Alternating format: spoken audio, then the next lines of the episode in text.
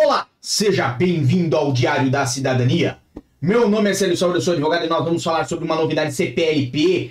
AIMA abre possibilidade de reagrupamento familiar a quem tem visto CPLP. Vamos falar um pouco mais sobre essa notícia que foi do dia 12 do 11 de 2023. Eu sei, eu sei, mas eu não estava aqui com vocês, certo? Eu fui o quê? Fui ao céu? Fui ao inferno? Não, não.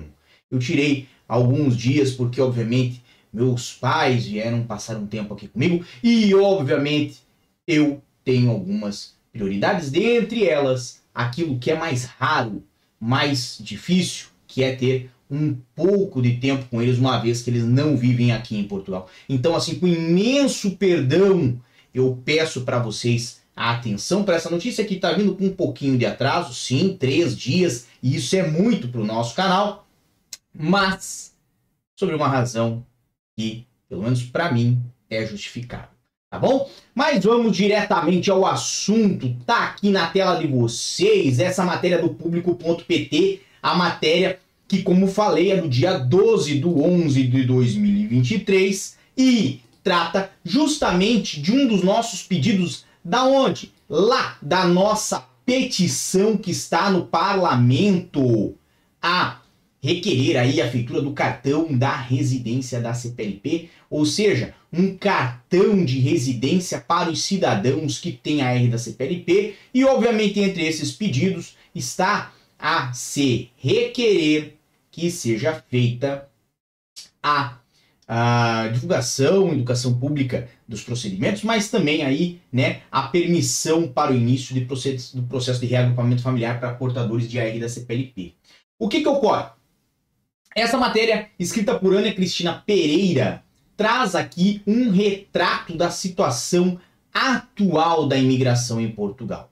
Ou seja, a matéria completa, certo? Porque o que eu tenho aqui na tela é somente aquilo que me permite, porque, obviamente, né, o, essa matéria do público, ela é paga, ela é por assinatura, mas a matéria completa traz o retrato de muitos cidadãos hoje que são familiares, de outros com residência da CPLP e que não conseguem exercer o reagrupamento familiar.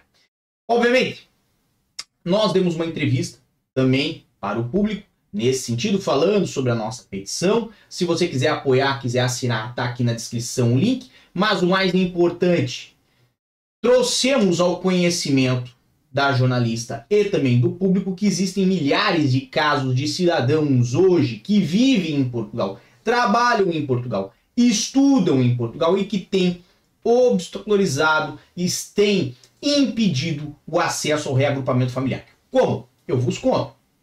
Basicamente, vamos supor o caso de José. José fez uma manifestação de interesse. Esta manifestação de interesse foi feita no ano 2022.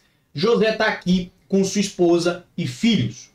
José aguardava a manifestação de interesse quando veio o procedimento da R da CPLP, fez a transformação daquela manifestação numa R da CPLP e, posteriormente, posteriormente, fez o pagamento e teve a CPLP emitida. Perfeito? Até aí tudo bem. Agora, o que, que acontece? Os seus familiares, esposa e filhos, quando tentam fazer o reagrupamento familiar, não conseguem efetuá-lo, justamente por quê? Porque quando ligavam ao CF ou quando ligavam à AIMA, certo? Tinha informado para si de que não era possível fazer o reagrupamento familiar pela via do agendamento telefônico, porque seria, né, disponibilizado um acesso pelo portal da CPLP para feituras de reagrupamento familiar e familiares de quem tem CPLP. Pois bem, nessa situação de março de 2023 até o presente momento, dia 15 de novembro de 2023, a família de José não consegue exercer o reagrupamento familiar numa situação contrária ao que prevê a Lei de Estrangeiros, a Lei número 23 de 2007, que tem lá a previsão do reagrupamento familiar, aonde? No artigo 98 e no 99. Vou tentar trazer aqui na tela de vocês, vai ficar um pouquinho pequeno, certo? Porque é a opção que temos nesse momento.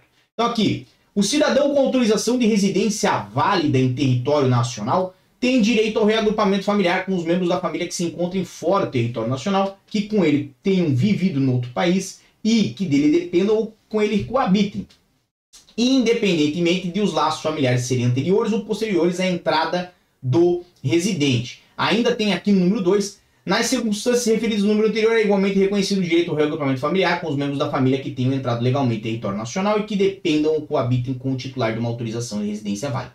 Óbvio, se a residência da CPLP é um título de residência válido, certo? Se é um título de residência válido em território nacional, por que, que não é permitido já fazer o reagrupamento familiar na mesma forma que os demais casos né, que existem aí, quem é familiar de estudante, quem é familiar de quem trabalha aqui em Portugal, né, pelo artigo 88 e 89, ou quem é familiar de quem tem uma autorização de residência pelo artigo 122, pode, por exemplo, fazer o reagrupamento familiar. Só e apenas só para quem tem residência do, da, da CPLP não é possibilitado esse reagrupamento familiar. Talvez a explicação esteja, né, no próprio procedimento de reagrupamento familiar que entrega um título de igual valor, um título similar àquele inicial. Ou seja, se você tem uma residência da CPLP, o reagrupamento familiar tem que vir nos mesmos moldes e formatos. O que, que ocorre? Justamente porque o governo providenciou uma portaria permitindo a CPLP sem o cartão, é que hoje não há como fazer um reagrupamento familiar que conceda o formato cartão, pelo menos é o que poderia ser uma das justificativas lógicas e racionais para o caso, certo? No outro note, no outro note, temos que também ter atenção ao fato de que o portal da CPLP já há meses prevê que tem a possibilidade de fazer ali a CPLP para quem veio sem visto, e acredito que esses seriam os casos do reagrupamento familiar.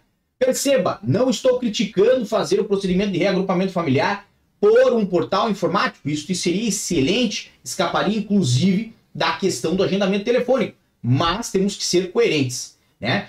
Já há demasia nesta demora para que seja liberado o reagrupamento familiar por parte do CEF, né, até agora pouco, ou por parte da AIMA nesse momento. O mais importante, por parte do governo, que é quem estrutura essas políticas, né? O Ministério da Administração Interna e etc. E aí vai. Então, a matéria do público.pt, certo? Ela traz aí, então, alguns relatos, pelo menos aí uns três relatos, né? De pessoas que se predispuseram a falar com a jornalista e explicar o seu caso e explicar o que, que tem acontecido e quais são as dificuldades que têm enfrentado aqui em Portugal porque não conseguem executar o reagrupamento familiar.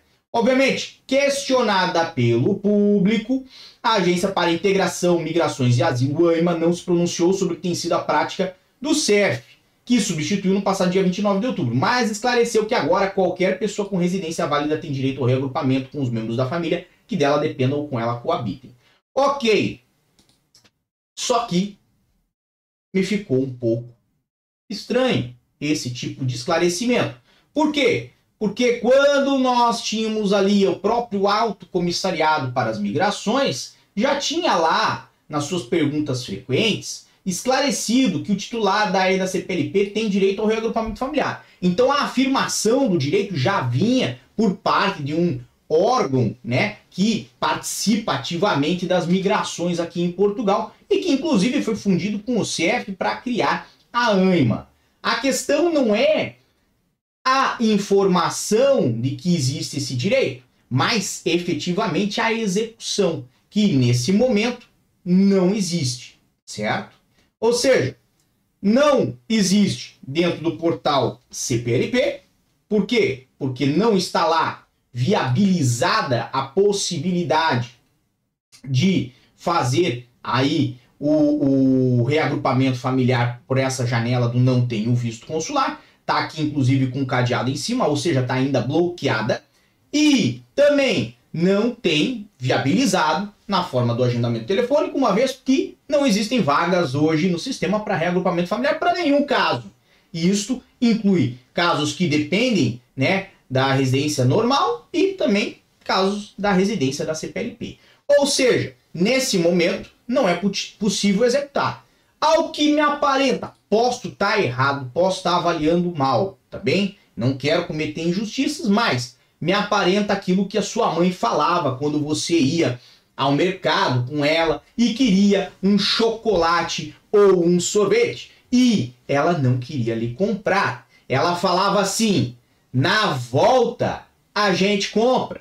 E o que me aparenta? Essa informação vinda por parte da AIMA nesse momento é um grande na volta a gente compra. Ou seja, é um, um grande, né, de um momento em que assegura-se o direito, mas efetivamente na prática não se coloca em uso, não se coloca no uh, dia a dia ou como efetivo o exercício desse direito.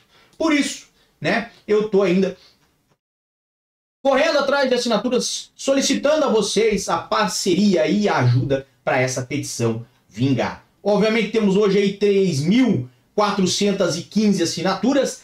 É a nossa petição que mais assinaturas já recolheu quando das que foram encaminhadas à Assembleia da República, quando foi é, é, divulgada aí para vocês fazem poucos dias atrás, faz mais ou menos umas duas semanas, certo? Nós já imaginávamos que ela teria a vossa adesão e eu agradeço muito a vossa participação. Lembrando que não tivemos a Brava, não, não tivemos, mas eu vou trazer agora no decorrer dessa semana, tá? E a gente vai voltar tudo ao normal, porque obviamente eu gosto de participar com vocês, gosto de estar aqui com vocês, né?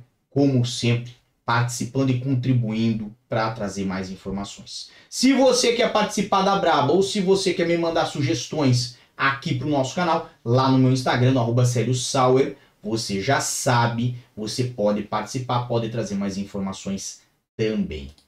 Bem, por enquanto é só. Um grande abraço, muita força e boa sorte compartilhe essa informação, certo? E, por enquanto, só. Tchau. Tem caráter educativo e informativo. Compõe-se de uma avaliação genérica e simplificada. Agora, se você quer saber de fato como as coisas